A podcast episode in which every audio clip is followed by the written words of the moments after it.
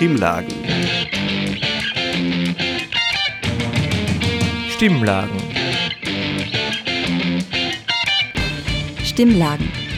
Das Infomagazin der Freien Radios Österreich.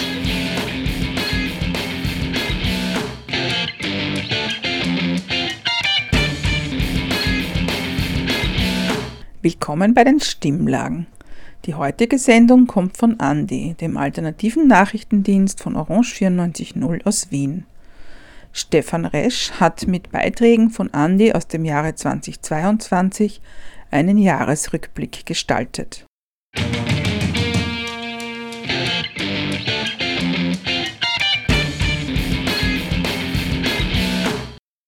Die Besetzungen der Baustellen von Lobautunnel und Stadtautobahn im 22. Wiener Gemeindebezirk begannen schon im Spätsommer 2021. Die AktivistInnen blieben aber auch über den Winter in ihren Protestcamps. Nur wenige Stunden vor unserem letzten Jahresrückblick, in der Nacht auf den 31. Dezember 2021, kam es auf einer der Besetzungen zu einem Brand. Jana Pichler hat für ihren Beitrag vom 7. Jänner mit Lena Schilling vom Jugendrat über den mutmaßlich gelegten Brand im Protestcamp gesprochen. In der Nacht auf den 31. Dezember 2021 kam es zu dem Brand einer Holzhütte im Protestcamp Lobau. Seit Monaten besetzten KlimaaktivistInnen die Baustelle in der Hirstettner Straße 44 in der Donaustadt. Die Brandermittlung ergab, dass das Feuer mutwillig gelegt worden ist. Lena Schilling vom Jugendrat berichtet uns von dem Ereignis. Um 2 Uhr in der Früh hat beim Standort bei der Hirstettner Straße 44, also bei der Besetzung gegen die Stadtautobahn, ähm, plötzlich angefangen, ein helles Licht aufzuflackern. Und die Aktivistinnen im Turm haben zuerst gedacht, das ist eine Art Feuerwerkskörper, weil es war der 30., also recht nah am Silvester. Aber das hat einfach nicht aufgehört, sondern ist immer heller geworden. Und irgendwann hat einer von ihnen das realisiert und hat geschrien, so schnell wie möglich raus. Es war glücklicherweise in, ähm, in diesem Wetterschutz quasi ein Feuerlöscher. Ähm, sie haben dann natürlich gleich Feuerwehr und Polizei gerufen und haben versucht, gleichzeitig mit Wasserkanistern vom Abwaschwasser, das auf der Baustelle noch war, das zu löschen. Aber ihnen ist das Feuer entgegengespritzt und es ist einfach immer nur größer und höher geworden. Und es hat nach Benzin gerochen und sie waren sich ganz sicher, okay, das war ein Anschlag. Und ich bin dann so gegen sieben hingekommen und habe mit der Landes- und Bundeskriminalpolizei geredet und dem Verfassungsschutz. Die ermitteln seitdem und mittlerweile ist ja auch schon bekannt, dass es tatsächlich Fremdverschulden und ein Brandanschlag war. Eine der besetzten Baustellen nahe der U-Bahn-Station Hausfeldstraße wurde schnell als die Wüste bekannt. Dort haben die Aktivistinnen einiges an Infrastruktur errichtet, darunter auch eine hölzerne Pyramide. Nach der offiziellen Auflösung durch die Polizei im letzten Dezember wurde die Wüste schließlich im neuen Jahr geräumt. Terra Hinterleitner und Stefan Resch berichteten in unserer Sendung vom 4. Februar darüber. Noch am 31. Jänner sprach Theresa Hinterleitner für Andi mit einer jungen Aktivistin über die ungewisse Situation auf den besetzten Baustellen. Ähm, wie kommt ihr denn überhaupt auf diese Einschätzungen? Also wieso dachte man zum Beispiel letzten Donnerstag, dass die Wüste geräumt werden soll? Ja, also es gab jetzt eben zweimal schon so einen Räumungsalarm quasi. Das erste Mal war einfach, als die ähm, Polizei offiziell die Versammlung bei der Wüste aufgelöst hat. Also bis dahin wurde das eben geduldet und das war jetzt, also das war ja trotzdem nicht legal in dem Sinn, die Besetzung. Dieses Mal ist jetzt, wissen wir zum Beispiel, dass Mitte Februar äh, gewisse Bauarbeiten stattfinden sollen, die eben, also dort, die quasi so fixiert sind. Also grundsätzlich hätte ja seit im August schon gebaut werden oder seit Anfang September dort auf dieser Baustelle gebaut werden sollen. Und das haben wir eben erfolgreich blockiert bis jetzt. Und gewisse Daten sind einfach in, eben so fest geankert, also verankert, dass ähm, davon ausgegangen werden konnte, dass sie das nicht verschieben können. Also sie werden auf jeden Fall nicht irgendwie zu uns kommen und uns jetzt sagen, hey, wir bauen das doch nicht. Und solange wir da sind, können sie natürlich nicht bauen. Davor müssen sie uns räumen. Und deswegen gehen wir dann davon aus, dass sie uns irgendwann auch räumen. Nur einen Tag später, am 1. Februar, kam es dann tatsächlich zur Räumung. Am frühen Dienstagmorgen rückten mehrere hundert PolizistInnen aus, um die besetzte Wüste zu räumen. Auch Andi war vor Ort und hat die Räumung dokumentiert. Was ist denn heute konkret schon passiert? Ja, also heute ist ganz schön viel passiert. Wir sind schon viele Stunden hier. Ähm, all die Konstruktionen, die auf der Baustelle waren, wurden abgerissen. Jetzt gerade wird ähm, neben uns hier die Pyramide, die aufgebaut war, abgerissen. Es staubt unglaublich. Ähm, ein Bagger ähm, zerstört sie quasi und die Trümmer werden weggebracht. Das Wichtige ist, wie kann es jetzt hier weitergehen, auch wenn diese Blockade gerade hier aufgelöst wird, es muss weitergehen, wir müssen uns weiter dafür einsetzen, dass wir eine Zukunft haben, eine klimafreundliche Zukunft. Zwei Monate länger besetzt war eine Baustelle in der Hirschstettener Straße. Am 8. April berichteten Gerhard Kettler und Stefan Resch über die Räumung dieses zweiten Protestcamps am 5. April. Die AktivistInnen Anna und Lucia berichteten auf der Kundgebung am Abend von den Vorgängen des Tages. 10 Uhr Vormittag, die Polizei rückt an, ein Großaufgebot, Dutzende Polizeibusse. Sie umstellen die Baustelle, sie umzingeln uns, bevor noch die Versammlung überhaupt aufgelöst ist. Heute ist ein besonders emotionaler Tag, denn heute wurde nicht nur die zweite Baustelle geräumt, die wir besetzt hatten, sondern auch der Ort, an dem alles angefangen hat am 31. August, an dem der Protest angefangen hat, an dem wir uns einfach hingesetzt haben und gesagt haben, nein, keinen Meter weiter. Heute zuzuschauen, wie die Polizei mit Hundertschaften anrückt, wie äh, Schaufeln von ihren Baggern die Küche niederreißen, die Hütte niederreißen, alles niederreißen, was wir dort in den letzten sieben Monaten aufgebaut haben, ist nicht einfach. Und trotzdem haben wir ein starkes Zeichen gesetzt, weil wir haben uns nicht einfach wegräumen lassen. Heute haben sich mutige, tapfere, entschlossene Menschen auf der Baustelle angekettet, um zu zeigen, so einfach gehen wir nicht weg. Applaus für diese Menschen.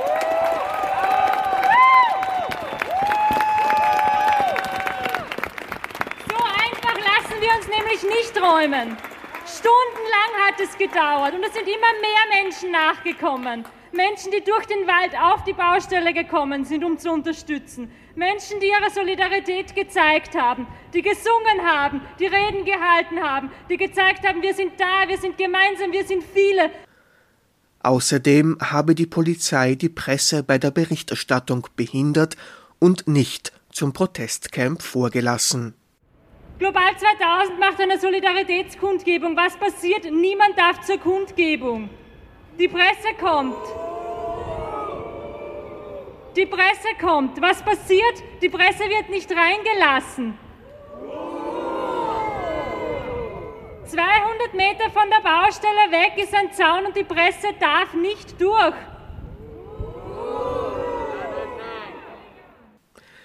Die AktivistInnen betonten am Abend in der Löwelstraße, dass sie ihren Kampf gegen die Straßenbauprojekte in der Donaustadt fortsetzen wollen, auch nach der Räumung der zweiten besetzten Baustelle. Nach der Räumung der besetzten Baustellen bestand das legale Protestcamp in der Anfanggasse weiter. Erst im September 2022 zogen die letzten AktivistInnen ab.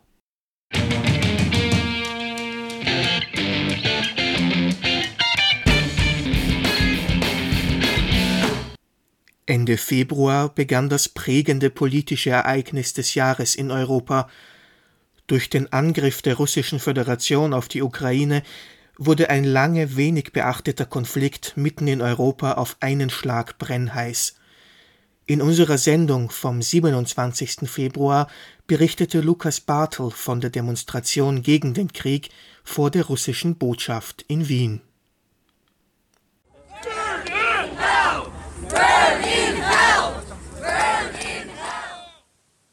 Putin, Burn in Hell, so lässt sich die Wut der gestrigen Demonstrationen am besten zusammenfassen. Trauriger Anlass war der Einmarsch russischer Truppen in die Ukraine. Die Botschaft an die internationale Gemeinschaft wurde klar formuliert. So I really hope that people and politicians around the world would hear us and understand that no one allowed to give up Ukraine right now. Because today it is Ukraine and tomorrow it could be each state around the world. So I really would like to address my words to all international levels to act because I guess it's finally the moment when it's really not enough to be deep worried. It's the time for actions. It's time to move. It's time to do something. Die Demonstrierenden forderten unter anderem, alle bisher beschlossenen Sanktionen gegenüber Putin nahestehenden Personen auch in Österreich strikt anzuwenden. Andri, der schon bei der ersten Demo um 11 Uhr am Minoritenplatz anwesend war, verdeutlicht dies. Ich erwarte auf jeden Fall mehr. Wir erwarten verschiedene Sanktionen zu den Leuten, die mit äh, russischem Regime irgendwas zu tun haben. Wir erwarten noch alleseitige Zurückrufen von der diplomatischen Beziehungen mit Russland. Wir erwarten auch, dass der Herr Nachhammer sagt, ja, ich bin jetzt Ukrainer. Es muss nicht militärische Hilfe sein, aber ich muss dort kämpfen, wo ich kann. Ähm, hast du Verwandte in der Ukraine und wie geht es Ihnen? Ähm, bereiten Sie etwas vor? Ähm also ich habe meine Mama und Vater, die in Ukraine leben. Sie leben aber im westlichen Teil. Äh, da ist noch nicht so heiß in der Region, aber es wird schon kommen, weil in ganz, ganz westlichem äh, Staat der Ukraine, Lutsk heißt das, haben schon die russischen Raketen äh, den Flughafen bombardiert. Und das ist gar nicht weit von meinen Eltern. Und es geht eigentlich nicht um meine Eltern, es geht um alle Leute, weil die Ukraine kann jetzt ganze Europäische Union schützen. Und wenn Ukraine schützt die ganze Europäische Union, dann muss die Europäische Union sofort reagieren und Ukraine schützen. Wir sind jetzt alle einig. Nur gemeinsam können wir das irgendwie bekämpfen. Und das wollen wir nicht nur für Österreich, wir wollen das für alle EU-Städten. Deswegen sind wir da und deswegen werden wir weiter protestieren und unsere Meinung größern. Krieg bedeutet immer Leid und Tod, ob für Soldatinnen oder Zivilistinnen. Mit dem russischen Angriff begann auch die Flucht vor Bomben und Raketen. Die Reaktion der europäischen Staaten brachte zwar viel Solidarität, zeigte aber auch die systematischen Schwächen im Umgang mit Schutzsuchenden. Am 11. März berichtete Stefan Resch bei Andi über die NGO-Initiative Krieg ist Krieg, Mensch ist Mensch. Flüchtlinge im, im, konkreten Fall aus der Ukraine benötigen unsere bedingungslose Unterstützung. Aber glauben Sie nicht Politikern, die sagen, dass Schutz für den einen weniger Schutz für den anderen bedeutet. Deshalb haben über 90 NGOs, Initiativen und VertreterInnen der Zivilgesellschaft einen offenen Brief an Innenminister Karner, Bundeskanzler Nehammer und Vizekanzler Kogler gestartet. Unter dem Titel Krieg ist Krieg, Mensch ist Mensch fordern sie die gleiche Behandlung aller vor dem Krieg in der Ukraine geflüchteter Menschen – Philin Dressler, Campaignerin der Plattform Aufstehen.at, fasst die Forderungen an die österreichische Bundesregierung zusammen. Wir fordern ein klares Nein zu einem strukturellen Zweiklassen-Asylsystem. Wir treten für die Gleichbehandlung aller aus der Ukraine Geflüchteten ein, also eine Aufnahme von Schutzsuchenden unabhängig von Herkunft, Pass, Hautfarbe, sexueller Orientierung und Genderidentität. Wir treten für die Ausweitung des temporären Schutzes auf alle aus der Ukraine flüchtenden Drittstaatangehörigen inklusive Studierende ein, insbesondere auch Asylsuchende in der Ukraine durch diese nationale Verordnung. Erstmals hat die EU die Notfallrichtlinie für temporären Schutz aktiviert. Damit müssen ukrainische Geflüchtete das übliche Asylsystem nicht mehr durchlaufen und sollen schnellstmöglich eine Zukunftsperspektive bekommen. Diese Richtlinie umfasst aber nicht alle Menschen, die vor dem Krieg in der Ukraine flüchten müssen, wie Lukas Garleitner-Gerz von der Asylkoordination Österreich erklärt. Gleichzeitig wird aber in dieser Richtlinie festgehalten, wer die Zielgruppe dieser, dieser Richtlinie ist. Und diese Zielgruppe wird festgehalten, wir kennen das von den Mitgliedstaaten der Europäischen Union, das ist sehr oft eine Aushandlungssache und teilweise nationale Interessen, die hier eine Rolle spielen.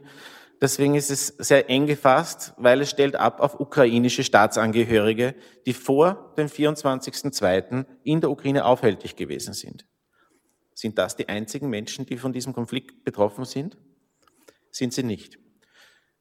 An, äh, ich möchte noch ergänzen, gleichgestellt sind auch Asylberechtigte in der Ukraine. Das ist auch ein gutes Zeichen. Dennoch, es gibt eine große Gruppe an Menschen, die nicht davon erfasst sind. Das sind Leute mit Studierendenvisa, das sind Leute mit permanenten Aufenthaltstitel, das sind Asylsuchende in der Ukraine. Diese Personen sind nicht von dieser temporären Schutzrichtlinie erfasst.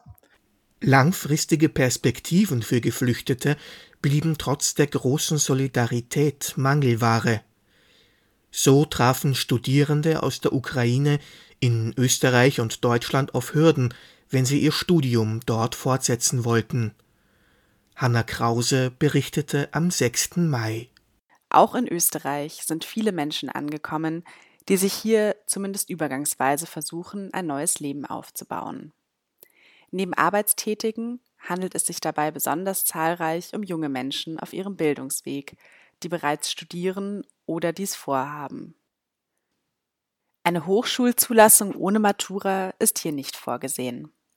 Stattdessen wird darauf hingearbeitet, dass Schülerinnen ihre Abschlussprüfung aus der Heimat ablegen können. So wurde in einer Wiener Volkshochschule das Zentrum für Schulabschluss mit 120 Plätzen für Ukrainerinnen zwischen 16 und 18 eingerichtet, die eigentlich kurz vor der Matura standen. Irina Kamaiko, die das Projekt koordiniert, erklärt, dass die Jugendlichen keine Chance hätten, die Matura in nur wenigen Wochen und das auf Deutsch zu schaffen. Deshalb werden sie im Zentrum von Lehrerinnen, die selbst geflüchtet sind, in ihrer Muttersprache unterrichtet. Geflohene Personen, die ihr Studium nun hier weiterführen möchten, können das grundsätzlich tun, da die Ukraine wie die Republik Österreich Teilnehmerstaat am europäischen Hochschulraum ist. Für ein ordentliches Studium sind jedoch Deutschkenntnisse ab dem Niveau B2 erforderlich. Doch Angehörige von Drittstaaten die bei Kriegsausbruch in der Ukraine studiert haben, haben es hier deutlich schwieriger. Das Bildungsministerium betont, dass sie ihr Studium aus fremden rechtlichen Gründen nicht unmittelbar fortsetzen können, sondern zuerst in ihr Heimatland reisen müssen, um in der dortigen österreichischen Botschaft einen Antrag auf ein Studierendenvisum zu stellen.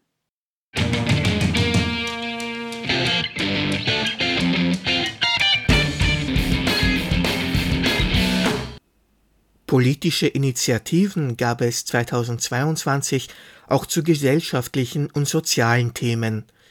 So forderte das Volksbegehren Arbeitslosengeld rauf mehr Geld und bessere Bedingungen für arbeitslose Menschen.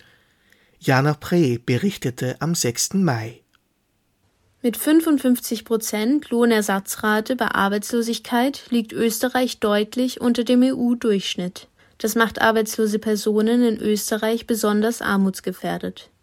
Was die konkreten weiteren Probleme in Österreich sind, erläutert Leo Gabriel. Die konkreten Problematiken sind, dass das Arbeitslosen Arbeitsmarktregime sozusagen sehr auf Sanktion basiert.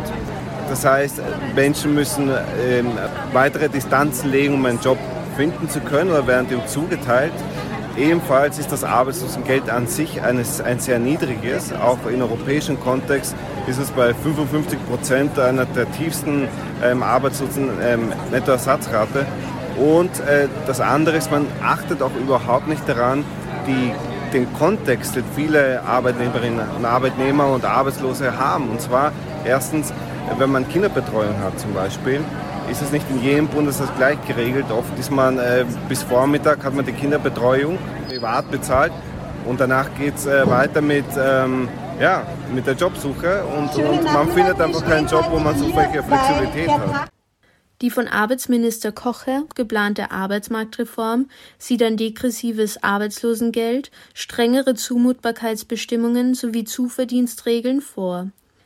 Das Volksbegehren Arbeitslosengeld rauf stellt sich diesem Reformentwurf klar entgegen Unter dem Motto Geht's dem Sozialstaat gut, geht's allen gut, wird eine Novellierung des Arbeitslosenversicherungsgesetzes vom Nationalrat gefordert. Diese soll neben Anhebung des Arbeitslosengeldes auf mindestens 70 Prozent auch die Entschärfung der Zumutbarkeitsbestimmungen und die Verbesserung der Rechtsstellung von Arbeitslosen insgesamt beinhalten. Wenn ein Volksbegehren 100.000 Unterschriften erreicht, muss es im Nationalrat behandelt werden. Arbeitslosengeld rauf schaffte im Mai gut 86.000. Noch knapper wurde es im September. Das antirassistische Volksbegehren Black Voices wurde von 99.381 Wahlberechtigten unterstützt. 619 Unterschriften fehlten am Ende der Eintragungswoche auf die große Hürde. Anita Pitch hat für Andi am 30. September über die Ergebnisse des Black Voices Volksbegehrens berichtet. Wir haben am Telefon mit Asma Ayat aus dem Team des Black Voices Volksbegehren gesprochen und sie gefragt, wie das Team den Tag erlebt hat. Ich glaube, das, was uns traurig gemacht hat, war, dass man sieht im Vergleich zu anderen Volksbegehren und auch Themen von anderen Volksbegehren, wie viel Stimmen da kommen können und wie viel Stimmen Österreich für ein Thema wie Antirassismus äh, gibt. Und das ist natürlich dann schon etwas, wo, wo einfach nicht unsere Arbeit damit irgendwie bewertet werden sollte, sondern eigentlich die Situation in Österreich, äh, das einfach viel mehr über die Situation in Österreich aussagt. Und zwar, dass Österreich einfach noch immer ein Rassismusproblem hat und dieses Rassismusproblem sehr, sehr groß ist. Der Forderungskatalog betrifft die Themen Bildung, Repräsentation und Öffentlichkeit, Gesundheit, Arbeitsmarkt, Polizei sowie Flucht und Migration. Also unsere Hauptforderung war ein nationaler Aktionsplan gegen Rassismus. Das heißt, wir wollten, dass es einen Plan gibt, der von der Regierung, von äh, Politik ernst genommen wird und wo man gegen Rassismus angeht. Trotz der knappen Niederlage bleibt das Team motiviert. Auf die Frage, wie es nun weitergeht, meint Asma Ayat. Wir freuen uns trotzdem über den Zuspruch, den wir erhalten haben. Wir freuen uns über die letzten zweieinhalb Jahre an sehr, sehr wichtigen antirassistischen Arbeit, Aufklärungsarbeit, Sensibilisierungsarbeit, die wir gemacht haben. Wir haben ein Buch veröffentlicht, das Bestseller ist, wo wir schon in die zweite Auflage gehen. Unsere Arbeit geht auf jeden Fall weiter und der Rassismus ist noch immer weiterhin ein Problem leider und das, dieses Volksbegehren hat uns einfach nur gezeigt, dass es noch immer ein sehr, sehr großes Problem ist, dass es noch immer nicht genug Aufmerksamkeit hat. Und dementsprechend heißt es für uns einfach äh, nur Kopf hoch und äh, weitermachen.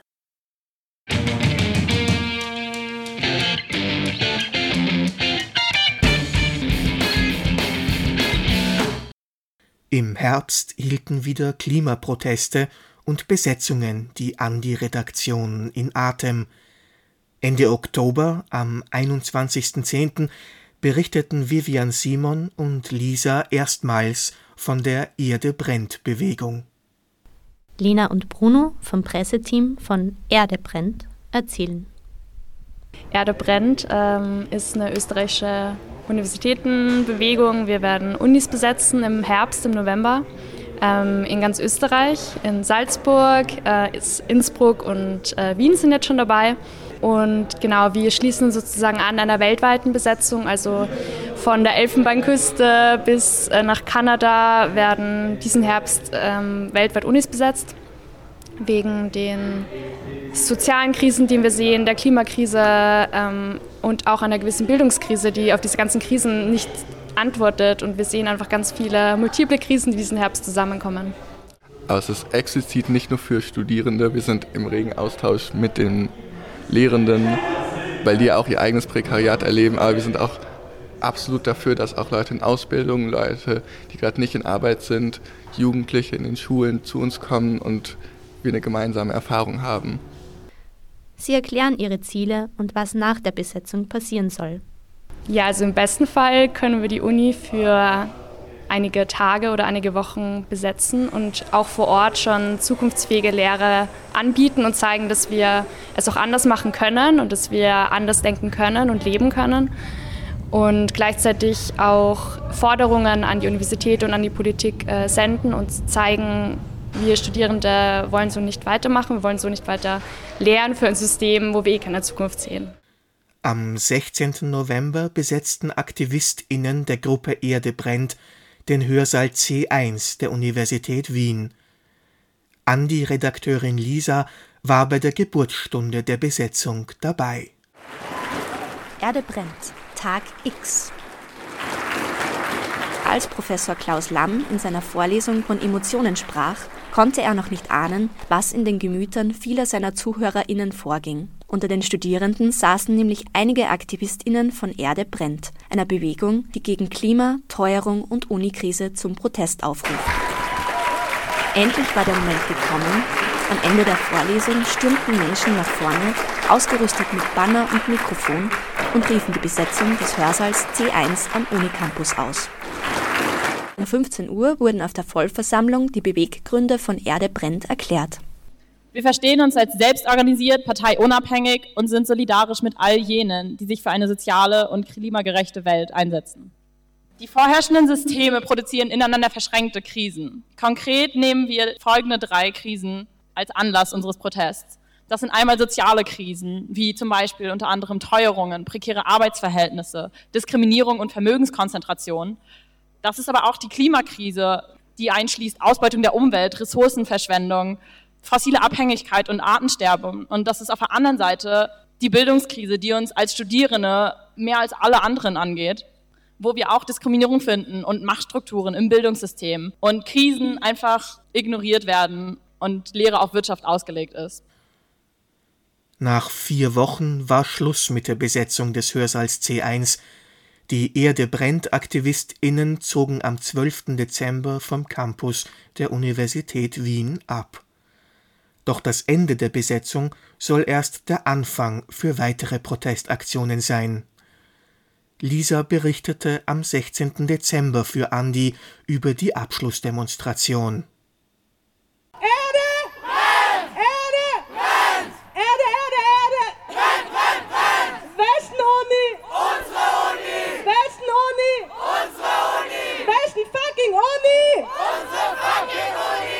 Das war die Besetzung von Erde brennt in den Protestmonaten November, Dezember 2022. Nach 27 Tagen Besetzung verließen die Aktivistinnen von Erde brennt am Montag das Hörsaalzentrum am Universitätscampus. Die Besetzung endete montags in einer Abzugsdemo, die vor dem Hauptgebäude startete und ihren Weg um 18 Uhr zum Bildungsministerium beschritt. Amina Guggenbichler von Erde brennt hielt eine Dankesansprache für die Unterstützerinnen. Vor 13 Jahren haben das letzte Mal Studierende unter dem Namen Uni Brennt den damals größten öffentlich zugänglichen Hörsaal besetzt. Und jetzt haben wir unter dem Namen Erde brennt den C1-Hörsaal im alten AKH für vier ganze Wochen besetzt. Danke an die Menschen, die sich in diesen Wochen unterstützend gezeigt haben. Diejenigen, die über 300 ProfessorInnen, die, die die Unterstützungserklärung unterschrieben haben, der Unterbau, der sich gegründet hat, die Studierenden, die dazugekommen sind und so viele Menschen mehr, die sich solidarisiert haben. Danke fürs Dabeisein! Denn der Protest hat gerade erst begonnen. Und wir werden sichtlich nur lauter, sichtlich noch mehr Menschen und noch viel, viel mutiger in dem, was wir machen.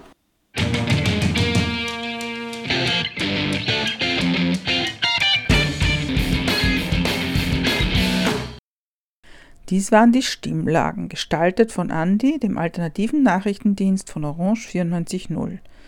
Diese Sendung und alle vorangegangenen können nachgehört werden unter cba.media. Stichwort Stimmlagen. Informationen gibt es auch unter stimmlagen.at. Die nächste Sendung gestaltet Radio Helsinki aus Graz. Für heute danken wir fürs Zuhören und wünschen noch einen schönen Tag.